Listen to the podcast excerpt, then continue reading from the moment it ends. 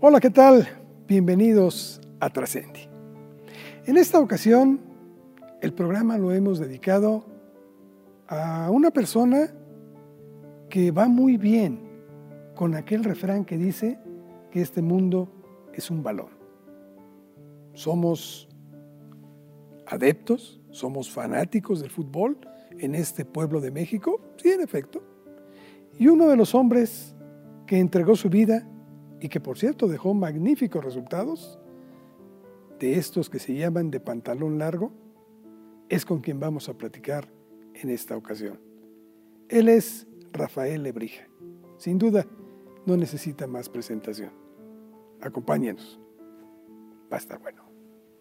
Es inevitable poner tu nombre en la historia moderna del fútbol mexicano por el éxito que obtuviste. Eh, tu, tu paso sobre todo por Toluca. Toluca fue algo muy especial, que se logró de no ser nada a, conquistar toda una generación y toda una época en este equipo. ¿Cómo te has sentido tú? Pues la verdad, eh, bien. Antes que nada, saludar muy afectuosamente y muchas gracias por ese concepto. Sí, me esforcé mucho, el trabajo de estar ahí al frente, como lo estuve en el Toluca y como lo estuve en el Guadalajara, es trabajo de 24 horas, esa es la realidad. Eh, ¿Qué es lo que hacía? No estar sentado en un escritorio, sino por el contrario, estar atendiendo los asuntos, viendo hacia adelante, adelantándome a los acontecimientos, que creo que eso fue la principal razón por la cual tuvimos tanto éxito en mi paso precisamente por estos dos clubes. Si tú me permites, quisiera hacer una breve semblanza eh, que nos cuentes un poco de tu vida. ¿Dónde, ¿Dónde naciste? ¿Dónde estudiaste? ¿Qué estudiaste? Sí, como no, un poco de mi vida. Nací aquí en el eh, ex Distrito Federal, en la Ciudad de México, y cursé pues el estudios tanto primaria, secundaria como preparatoria en el Instituto Patria y posteriormente me fui a la Universidad Nacional Autónoma de México a cursar la carrera de licenciado en Derecho, de la cual pues me recibí soy abogado y estuve mucho tiempo dentro del sector público en la Secretaría de Trabajo, estuve con don Salomón González Blanco, luego posteriormente estuve en Aeropuertos Servicios Auxiliares, luego fui director general de PRONAPAD, de la Productora Nacional de Papel Destintado, también estuve ahí y este, además de, eh, me, me, fui después posteriormente a Nacional Financiera, en fin, una carrera muy larga hasta que el licenciado Valentín, compañero mío de la el Instituto Patria desde primaria, ¿verdad? Pues me llamó y me dijo que si quería formar parte del equipo Toluca como presidente, cosa que pues accedí y, empezamos a trabajar eh, muy de la mano, tanto Valentín como yo. Entonces, ¿no tuviste experiencias previas? Porque tengo entendido que empezaste como directivo en el NESA. Sí, estuve, como tienes toda la razón, me brinqué esa etapa. Estuve, era representante del gobierno del Estado de México en el Distrito Federal con el licenciado Alfredo del Mazo y me encargó también, pues como soy aficionado al fútbol toda mi vida, lo he sido, me encargó que me hiciera yo cargo de la, del NESA, cosa que lo hice. Estuve con el NESA, luego se vendió el MESA y seguí mi carrera y me llamó Valentín para que atendiera yo al Toluca. Entonces estuve en el Toluca durante 10 años tuve la fortuna, tuvimos la fortuna de tener cinco campeonatos en el transcurso de ocho años, o sea que del total que eran 16, tuvimos una tercera parte de los campeonatos con cinco. Eso es muy importante porque el Toluca, pues realmente en esa época eh, tuvimos la fortuna de que estuviéramos siempre en esos primeros lugares, seis años de conservar el primer lugar del porcentual, que se dice fácil, pero son seis años entre hay un torneo y otro torneo y otro torneo y siempre estuvimos en ese primer lugar. Rafael, dicen las mujeres que para poder llevar las cuestiones de administración de una casa, primero hay que saber hacerlas. Es decir, para, para mandar a alguien, primero se tiene que aprender a cocinar, etc. Tú jugaste fútbol. ¿En qué posición te desarrollaste? me jugué fútbol en, amateur primordialmente. Estuve en, la, en el Club Reforma durante mucho tiempo. Fuimos campeones un par de ocasiones y eh, de ahí me llamaron tres equipos a que me fuera a entrenar con ellos. Estuvo, fue el Necaxa, el América y los Pumas. Entonces estaba yo precisamente ahí con, con eh, los Pumas, cuando mi padre me dijo, ya me querían hacer firmar un contrato, y mi padre me dijo, primero te recibes, estaba yo estudiando en la Facultad de Derecho, y pues sí, efectivamente, primero me recibí, pero sí me alejé del fútbol. Y entonces eso, pues eh, me alejé desde el punto de vista personal y obviamente en ese entonces y con la educación que teníamos, pues preferí hacerle caso a mi padre, gracias a Dios, gracias afortunadamente que mi padre me orientó y me recibí de abogado, pero desgraciadamente sí, me, me alejé del fútbol en lo que se refiere a practicarlo. El gusanito, sin embargo, siempre siguió por lo que estoy viendo y regresaste, pero ahora en el pantalón largo. Así es, sí, el gusanito siempre lo he tenido del fútbol y este, pues lo sigo teniendo, sigo al fútbol y tuvimos una época pues eh, muy exitosa en el Club Deportivo Toluca. Y en el Guadalajara pues llegamos a, la, a ser subcampeones de la Copa Libertadores, cuando estaba ahí este, el Güero Real, que me lo llevé yo con Jorge Vergara y Jorge Vergara como que no quería, pero le dije, es la gente que está, ¿de qué depende el Guadalajara? De sus fuerzas básicas, puro mexicano. Entonces, de ahí eh, me quedé con el Guadalajara y nos fuimos y ganamos ahí el subcampeonato de la Libertadores. Si rompimos un récord que no tiene caso, ¿verdad? Pero un récord de cerca de 80 años, por ahí así, en el cual ganamos, si no mal recuerdo, 8 o 9 partidos al inicio del torneo. Entonces, todo eso, pues fueron grandes satisfacciones. Pero, ¿qué es lo que hizo, Carlos? Eso, pues una cosa muy sencilla.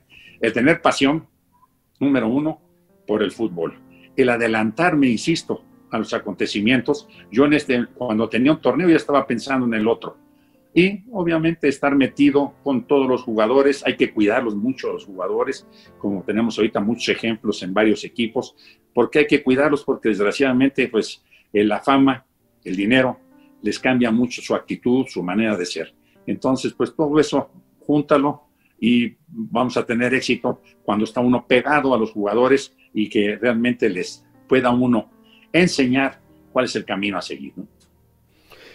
Cuando tú llegas a, a, Toluca, Toluca de ninguna manera era en ese entonces el equipo en el cual llegó a convertirse.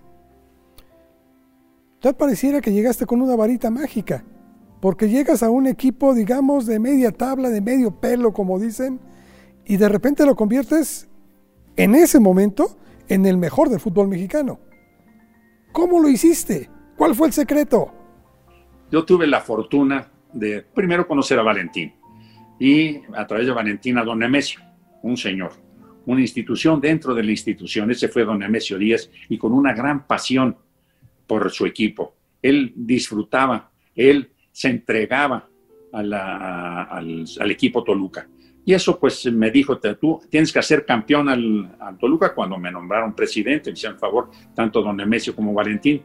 Entonces yo con mucho gusto, estoy puesto para hacerlo, pero tranquilo, don Nemesio, vamos adelante. No, no, no, no, no, yo quiero que campeón al Toluca. Don Nemesio, antes que nada voy a abocarme totalmente a esto, no voy a dedicarme a otra cosa. Y tuve la fortuna de tomar decisiones acertadas, ¿verdad? Que fueron los que beneficiaron mucho al Deportivo Toluca. ¿Cuáles fueron de esas decisiones? Pues entre otras, el problema que hubo entre Islas, no sé si tú tuvieras conocimiento de ello, y el profe Mesa, en el cual ve insalvable la dificultad que existía entre ellos dos. Los reuní un par de veces, no hubo posibilidad de arreglo, y entonces tomé la decisión de darle las gracias a Islas y conservar al profe Mesa. Eso fue una de las decisiones que tomamos inicialmente y que realmente resultó muy beneficiosa para el club. Fíjate que tocas un tema muy, muy importante, porque yo decía que tomaste a, un, equipo, y al rato vamos a pasar al Guadalajara, ¿eh? pero estoy con ese, esa parte que fue tal vez el que te dio el mayor impulso dentro del, del prestigio nacional en el fútbol. Entonces, tú empezaste de un equipo en el que tuviste mucho acierto para ir reclutando a diversos eh, jugadores digo, Cardoso, por, citar solo uno de los miles que tenías ahí, de los muchos que, que hicieron un gran éxito. Todos fueron grandes, grandes estrellas. ¿Cómo se puede conjuntar, Rafael? ¿Cómo se puede llevar en armonía un equipo en donde todos lucen y en donde todos quieren los reflectores para sí? Pues eh, tomé decisiones, como yo decía, estaba hablando lo de Islas, y también el conservar a varios de los jugadores uno Cardoso que estaba lesionado con una de las lesiones más graves que puede tener un futbolista, de ligamentos cruzados, y lo conservé, le dije, voy a conservar a él, También conservé a Carlos María Morales, a Hernán Cristante, me lo traje, que estaba prestado por parte del club en el New Soul Boys allá en Argentina. Entonces conformé ese equipo, ¿verdad? Y sobre todo que ya no estaba Islas y Hernán Cristante pues acudió. A, a Ciña, Ciña me lo traje, estaba ahí a un precio muy bajo, pero mucho, muy bajo, 250 mil dólares y, y el resultado que tuvimos con él fue extraordinario. Entonces fue armando el equipo y ¿qué fue lo que solucionó? Estar en contacto con ellos. Es muy importante el convivir permanentemente con ellos. Nosotros teníamos reuniones cada semana a comer y entonces íbamos a comer y se le permitía, como no, el, eh, el, usar este, el tomar una copa de vino, que no tiene nada, o dos copas de vino. Todo eso es, forma parte del, de, de, lo que es la unión que había en ese entonces con el equipo Toluca. Y sentían la camiseta, Carlos. Es fundamental. Cuando tienen la camiseta dentro, independientemente de que son profesionales y que viven de los recursos que ellos propios, ellos mismos generan, ¿verdad? Pero eso es una cosa. Todo lo importante es lo que, como te comentaba, el que sepan que están jugando para una institución ejemplar, como lo fue cuando estuvieron ellos ahí con el Deportivo Toluca. Tú tienes una personalidad fuerte, tienes una personalidad, eh, digamos, estricta, pero por lo que veo también eras de, de, mucho diálogo y de mucho apapacho hacia el jugador. Eh, ¿Es fácil combinar estas dos posiciones que parecieran tan encontradas? No, no, no, no, es si yo estoy en contacto, es muy es difícil, porque desgraciadamente pues llegaban jugadores, sobre todo de las fuerzas básicas, como el Flaco Macías, como Salvador Carmona, pero que sí entendieron, entendieron precisamente lo que quería la institución con, eh, de ellos. Entonces llegaron allá, se comprometieron y eso fue haciendo que haya una gran unidad, un gran vestidor dentro del, eh, del, equipo Toluca. Yo tuve que intervenir varias veces con algunos jugadores, me reservo los nombres, para poder zanjar dificultades que tenían con sus señoras. Entonces, pues eso creo que es muy importante porque sienten más cariño, más afecto y ven que está uno pendiente de ellos en lo personal, no necesariamente como futbolistas, sino como personas. Entonces, todo eso creo que influyó mucho el que Toluca tuviera ese éxito, el apoyo total de Don Emesio y de Valentín, que realmente pues me sirvió para llevar a cabo pues lo que yo tenía la idea de ser un gran equipo de fútbol. Ese primer campeonato que logramos en el transcurso del tiempo que estuve yo allá, allá en la Bombonera, actual Nemesio 10, en el cual le ganamos al Necaxa después de ir abajo, íbamos abajo 1-4. Perdimos 1-2 en México, íbamos 1-4 y remontamos y ganamos 6-4. Era la locura del estadio. Don Nemesio, bueno, estaba realmente satisfecho, contento, alegre cosa que pues qué bueno que le pudimos brindar a don Nemesio ese campeonato. Y luego me pidió otros, mire, don Nemesio, ya cumplí, le dije, por favor, ya tranquilo, digo, porque si no, es que usted cree que es muy fácil, muy complicado esto. Tú tienes que ser campeón, ok, y tuve la fortuna, tuvimos la fortuna de que el siguiente año fuimos campeones, ya el siguiente año también fuimos campeones. Y el último se lo llevamos al hecho del dolor a don Nemesio, que desgraciadamente ya estaba muy, pero muy mal. Bueno, y la alegría y los ojos se le veían realmente la alegría, lo contento que estaba de ver a su pasión, y su pasión era el Deportivo Toluca. Rafael, no solo en el fútbol, en muchos otros deportes también, cuando un directivo se mete eh, con, los jugadores, con el propio entrenador, etc., suele presentarse situaciones de, de animadversión, de choques, sobre todo con los entrenadores. ¿Cómo le hiciste tú? Porque tú todo era armonía, no se daban esos enfrentamientos. Tienes razón, Carlos, pero ¿cómo se daban eso? Pues realmente, y sobre todo los jugadores cuando ya tienen mucho dinero, ya creen que le hicieron, ya se sienten que pues van a ser por vida. Entonces todo eso había que hacerlos entender. Esas comidas que teníamos una semanal con el director técnico, el cuerpo trabajaba precisamente inicialmente con el, el, el profe Mesa, pues con todo eso pues hacía que haya más unión y que realmente eran compañeros en el, campo de juego, no que eran envidiosos, que yo no le doy la bola a este, al otro. Y luego tuve, tuvimos la fortuna de contratar a gentes como es Vicente Sánchez, como Paulo da Silva, como Stay, extraordinario jugador en la media cancha. En fin, todas esas gentes fueron los que ayudaron mucho a conformar el Toluca, que es que ha sido la época de oro precisamente de este, de este club. No, tenías un equipazo. Ahora, Tenías muy buenos resultados, tenías un equipazo, tenías ya muy buen trabajo en fuerzas inferiores. ¿Qué pasó? ¿Por qué saliste del Toluca? Eh, lo que pasó fue que me dijo el licenciado Valentín, ya desgraciadamente se nos fue don Emesio, eh, que era yo muy protagonista. Esa fue la razón que me esgrimió eh, Valentín, mi íntimo amigo de patria. Y entonces le dije, perdóname un segundito, yo cuando hablo, siempre hablo primeramente de la institución, porque la institución está arriba de cualquiera de nosotros. Después de don Nemesio, que es una institución dentro de la institución, y por supuesto de ti, le dije, siempre que hablaba. Y tú no querías aparecer, tú me decías que yo el que tenía que estar ahí, no sé si por celo, lo desconozco, pero me dijo que era yo muy protagonista. Le dije, pero siempre lo he hecho en razón de la institución. Nunca, y puedes checarlo, le dije en cualquier momento, nunca hablé en a título personal. Yo era el que aparecía y eso obviamente hizo que tú pues supusieras o creyeras o aseguraras que yo era protagonista. Entonces, esa fue lo que, la razón por la cual pues, nos separamos y desde ahí no nos hemos tenido ya mayor, relación. ¿eh? Salvo lo encuentro, pues yo lo saludo como gente decente y él también como gente decente nos saludamos y listo. Pero esa fue la razón que me dio para separarme del, eh, del club. Tú has dejado ya en el olvido esas situaciones, porque supongo que te hirieron mucho. Sí, por supuesto, nos queríamos mucho, un afecto que realmente pues, era desde primaria, secundaria, fuimos compañeros de banca, tuvimos un viaje juntos largo, en fin, yo era realmente gran amigo de él. Nos distanciamos con esta situación y fue cuando me llamó Jorge Vergara para irme a Guadalajara. Pero digo, eso ya, ya queda atrás, la satisfacción del deber cumplido, eso no me lo quita nadie, Carlos. ¿Por qué? Porque me esforcé y como te decía, es trabajo de 24 horas, sí es trabajo de 24 horas. ¿Por qué? Mental. Tienes que estar no sentado atrás de un escritorio, que es un absurdo, pero sí es razón para que estés metido de si necesito yo un defensa lateral o un medio de contención. Desde ese momento, desde el torneo anterior, ya andaba yo buscando a ver dónde podríamos obtener, de acuerdo con el técnico. Yo no el técnico, entonces de acuerdo con el técnico, en ese entonces pues, el profe Mesa, con el Tuca Ferretti, con eh, varios de los que pasaron por ahí, que fueron realmente grandes técnicos, pues pudimos hacerlo y, y comprendieron precisamente cuál era la función del presidente, en este caso tu servidor. Hay que involucrarse entonces en todo aquello que nos interesa, en lo que queremos llevar adelante. Así es. Entonces yo les daba consejos, como te digo, a los jugadores, porque de repente, pues se volvían locos, es la palabra, con el dinero, con la fama, muchachas por todos lados. Yo trataba de hacerlos entrar en razón.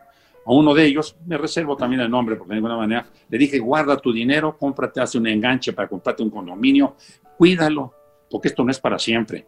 Todo lo que tienes que hacer es esto. Y a la semana se me apareció en, un jeep, ahí este, y dijo, ¿cómo es posible? es Milik, me decían, Milik, es que me lo dieron regalado. no se trata de eso, le dije, se trata de que, que tengas un futuro promisorio, pero eso lo tienes que hacer tú ahorita que tienes los recursos necesarios para, para hacerlo. Entonces, de repente, como digo, se perdían y no sé, entonces en eso los orientaba, problemas de tipo matrimonial, intervine dos, tres veces, en fin, estaba junto a ellos para que sintieran que yo era un amigo no era el presidente ni el directivo, no, no, no, no. Al revés, teníamos que hacer que el Toluca fuera el mejor equipo del campeonato. Y así lo hicimos durante varias ocasiones, como te decía, y eso, eso no lo quita nadie, ¿no?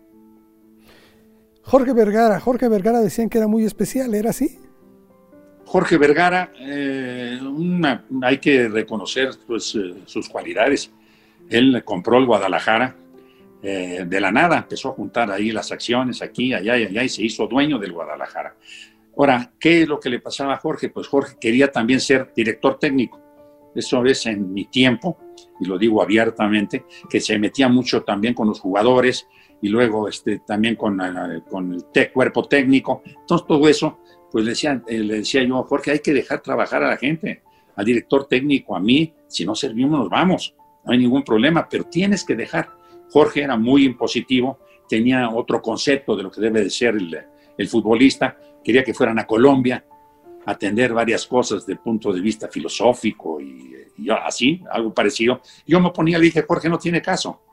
¿eh? Vamos a tratar, como tú lo estás haciendo con la escuela, a que estén dentro de la escuela, el que cursó primaria, que curse secundaria, el que cursó secundaria, la preparatoria, más o menos eso, porque eso ayuda, y eso fue lo que hicimos también en el Toluca, para que se formen unas mejores, unos mejores individuos, unas mejores personas, y que no nomás estén dependiendo el día de mañana de que fueran futbolistas. yo creo que es muy importante eso. Y Jorge, pues no, no entendía muy bien eso y luego se peleó con la prensa, los medios de comunicación.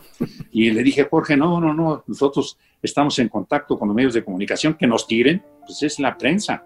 La prensa está, está uno expuesto a la crítica, eso no me queda la menor duda. Entonces eso fue distanciándonos a Jorge y a mí y entonces ya pues me, retiré ahí del, del, Guadalajara y pues eh, y de Jorge, en paz descanse, ¿verdad? Pero es un gran promotor, una gente que pues realmente tuvo la habilidad, hay que reconocérselo a él, ¿verdad? De haber conjuntado, que era muy difícil en ese entonces, las acción, los accionistas del Guadalajara, y fue comprándoles hasta que se hizo dueño precisamente de esta gran institución que es eh, las Chivas de Guadalajara.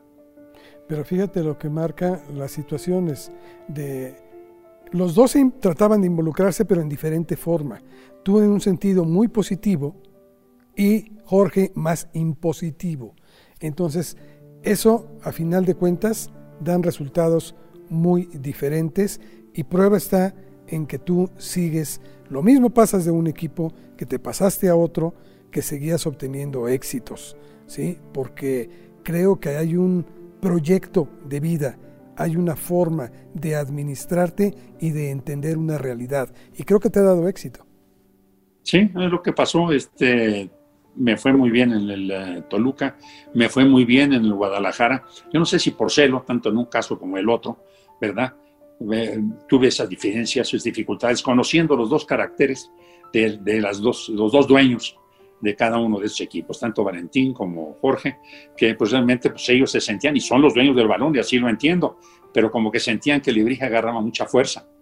Y entonces, pues tal vez eso les causó un problema, perdón que esté hablando en primera persona y que esté diciendo, porque de otra manera yo estaba entregado en cuerpo y alma a las funciones que tenía que cargar como presidente del club, tanto en Toluca como en Guadalajara. Y pues eh, salí en muy buenos términos. Rafael, me estaban haciendo una observación y, se me hace muy oportuno porque tú hablas de, cómo pudiste conjuntar, aglomerar a estos jugadores, yo te decía a estas estrellas, pero también, pero también hay un, factor que es muy importante. Oye, ustedes parecían las Naciones Unidas ahí en, en Toluca.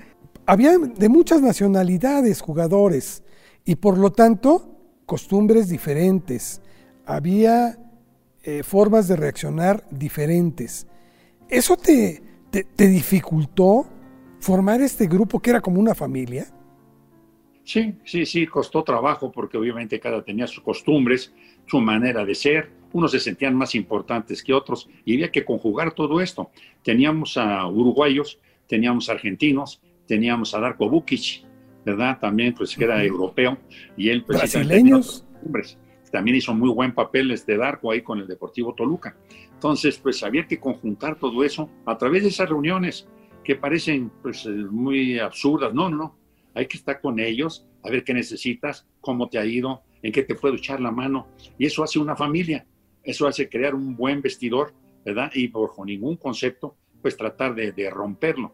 ¿Por qué? Porque pues al tener un buen vestidor, al tener un grupo unido, pues eso hace que haya muy buenos resultados y eso fue lo que logramos. Rafael, cuando uno le dedica tanto tiempo a un proyecto, como es tu caso, a veces, y digo a veces, se tiene que pagar un precio y a veces es muy alto. Concretamente, en muchas ocasiones, quienes son esa moneda de cambio suele ser la familia, a quienes les quitamos algún tiempo. ¿Tú pagaste ese, ese precio? Sí, no, es, la familia es fundamental, el desenvolvimiento de cualquiera de nosotros. ¿Por qué? Porque es el apoyo. Es el apoyo que tiene uno, que pues por esta actividad que tenía dentro del fútbol, estar viajando pues cada, cada fin de semana, otros allá a Toluca, pero siempre estar con ellos, vaya, como que va uno separándose un poco de la familia, estoy hablando ya en lo personal y en lo de los jugadores igual, tienen que ser apoyados por la familia, la familia es fundamental para el desenvolvimiento, desarrollo del futbolista. Y creo que se lo pudieron lograr ellos y eso hizo que tuviéramos ese gran equipo. Sí, no me queda la menor duda que ha sido el Toluca número uno de todos los tiempos en esa época que tuvimos la fortuna de ¿Tú pagaste un precio con tu familia por tener que dejarlos? Nuevamente me comprendieron, me entendieron y pues, somos una familia muy unida porque lo que yo trataba de hacer con los futbolistas, pues tenías que iniciar primero por casa. Eso de que, que, mira, la honestidad, pues empieza por casa, una honestidad. Primero tienes que ser honesto para contigo mismo y ya podrás después pedir y exigir en un momento dado que haya precisamente eso dentro de los eh, ambientes en que te desenvuelvas, en este caso el fútbol. Entonces creo que es muy importante la familia en la conformación del individuo y ojalá ese tipo de principios, ese tipo de valores que nos inculcaron. Mi padre que me dijo que primero me recibiera, no tengo más que agradecerle, a pesar de que me quedó el gusanito del fútbol, que pudiera o no haber jugado o tanto. Eso me quedó eh, lo he disfrutado el fútbol desde el punto de vista amateur y desde el punto de vista directivo. Eso es lo que es más importante y darle las gracias a mis padres. ¿Qué enseñanza te deja este paso por el fútbol? ¿Qué aprendiste? ¿Qué quisieras modificar de lo mismo? A mí, ¿qué me gustaría? Fomentar mucho eh, la actividad de los jóvenes. Traer gente, Carlos, que les sepa enseñar a las fuerzas básicas. Estás hablando de muchachos de 14, 15, 16 años, pero necesitan gente que les enseñe cosa que no tuvimos, ¿verdad? Al menos en lo personal y posteriormente, pues traté de inculcar esto, pero era muy difícil porque las gentes que llegaban lo que querían ser es directores técnicos del primer equipo. Y lo que tenían que hacer es estos jóvenes que pudieran llegar, que, que instruyeran a los jóvenes a ver en qué forma pueden brincar, en qué forma pueden rematar, en qué forma le pueden pegar con las dos piernas.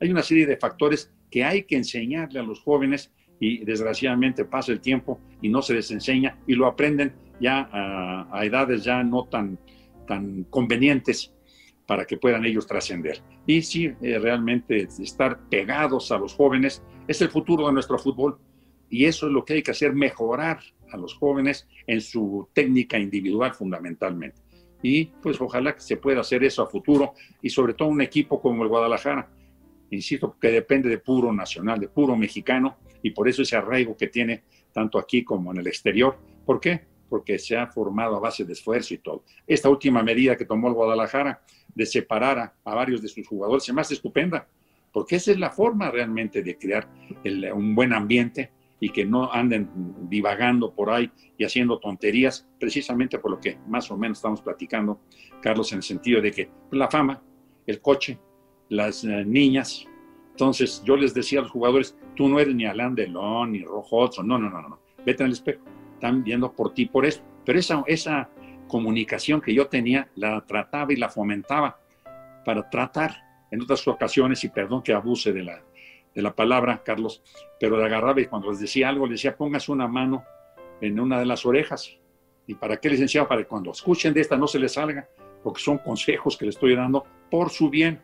Entonces, me tenía muy buena camaradería, muy buena amistad con todos ellos, el que estaba, el que se fue, con todos ellos realmente fue una, pues, en otra instancia estupenda y tengo grandes recuerdos de todos y cada uno de ellos. Rafael, acabas de ocupar un término que aquí en este programa, en este canal, lo ocupamos y le pedimos a nuestros invitados que nos ayuden a terminar de comprenderlo, porque tiene muchas, muchas formas de verse. Para ti, ¿qué significa trascender? El ser alguien. No necesariamente como que tengas el fama en los periódicos, trascender personalmente. ¿Qué es lo que, quiero decir con esto? Que cumpla uno, ¿verdad? con eh, la forma de que fue educado, que fue uno formado. Yo creo que eso es trascender. Eso es lo que dice uno, caray, pues sí lo logré. No necesariamente yo estoy hablando porque es un, el fútbol, pero no, yo estoy hablando en relación precisamente a, a una, interpretación muy de tipo personal. Yo ya cumplí con mi familia, yo ya formé a mis hijos, yo ya este, trabajé muy fuerte en la vida. Yo creo que eso es trascender. Eso es realmente decir, satisfecho con uno mismo, Carlos. ¿Hay metas a futuro? No, ahorita no, yo estoy tranquilo. Después, pues tengo que trabajar toda mi vida, desde los 15 años, precisamente, estuve trabajando y ya ahorita estoy retirado, estoy tranquilo, disfrutando de la familia, ¿verdad? Y tratando de inculcarles a mis hijos y a mis nietos lo que me transmitieron mis padres.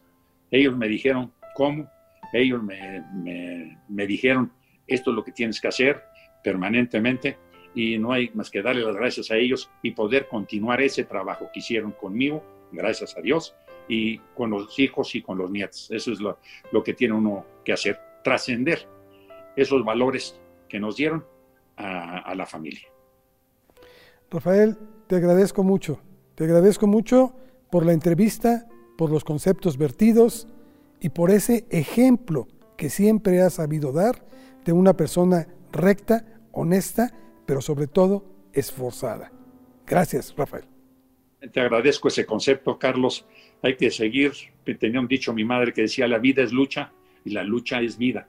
Eso es lo que hay que seguir batallando, trabajando, ahorita que tenemos esta pandemia tan desgraciada, ¿verdad? Que está, pues, eh, como te diré, eh, rompiendo todos los cartabones que tenía uno, rompiendo toda esa amistad de amigos que no puede uno ver por X razón o motivo, hay que ver hacia adelante. El que no ve para adelante, atrás se queda. Entonces vamos a ver para adelante y a trabajar con todo esto. Te agradezco mucho tus conceptos de nuevo, a todos ustedes les deseo lo mejor y a cuidarnos.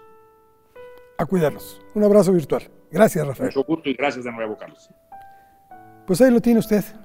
Mire, la verdad es que más allá de si le gusta o no le gusta el fútbol, las enseñanzas de este hombre creo que deben aquilatarse y aplicarse en cualquier rubro de la vida. El esfuerzo siempre rinde buenos frutos. Y si lo hacemos de manera congraciándonos con la vida, creo que esto nos llevará a lugares que nunca imaginamos. Así pues, gracias por habernos acompañado, pásela bien, nos escuchamos y nos vemos en otra emisión más de Trascendi. Hasta pronto.